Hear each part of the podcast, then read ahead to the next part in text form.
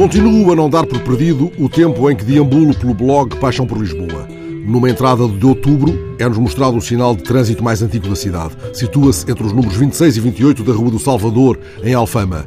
Data de 1686 e foi mandado a fixar por Dom Pedro II para evitar os frequentes engarrafamentos na Rua Estreita. Está lá para quem o queira ver. Sua Majestade ordena que os coches, seges e liteiras que vierem da portaria do Salvador recuem para a mesma parte. Isto me levou a outro blog, denominado Amar Alfama, onde encontrei um lamento pelo facto de o dito sinal se encontrar em cima de uma caixa de eletricidade.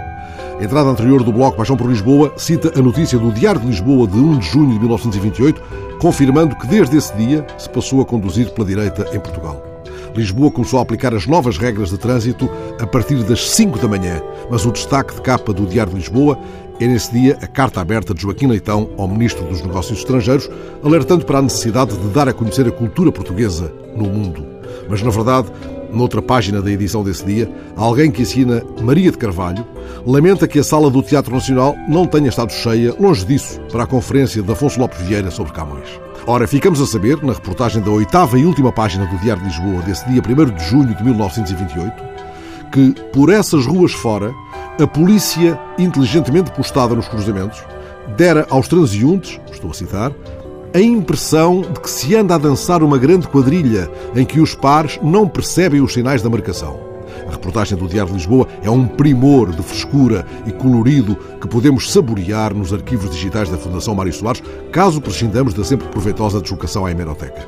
O blog Paixão por Lisboa dá-nos imagens que obteve de um outro blog, igualmente recomendável, denominado Restos de Coleção. Nessas imagens, podemos ver a preparação de grandes painéis indicativos das novas regras de trânsito. É isto em 1928, um ano depois da criação da Junta Autónoma de Estradas, havia em Portugal 31 mil condutores encartados e 28 mil automóveis. Quase um século a conduzir pela direita, depois de o termos feito pela esquerda, imitando os ingleses, não há de ser a única explicação para um trânsito tantas vezes condicionado.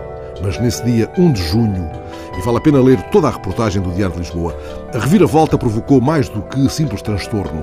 Transcrevo um dos parágrafos mais delirantes da reportagem. Um sujeito que mora no campo pequeno e a quem disseram, em explicação sintética da nova ordem de coisas, que o trânsito se fazia de hora em diante ao contrário, tomou o caso ao pé da letra e veio a pé desde a sua residência até à Praça dos Restauradores para tornar a casa no elétrico do Lumiar. Outra nota de reportagem. Os burros dos saloios nem à força de cacete quiseram cumprir a lei. Como estão habituados a seguir pela esquerda, foi preciso trazê-los à arriata pelas estradas dos arredores para os meter no regulamento, cuja fiscalização foi rigorosa.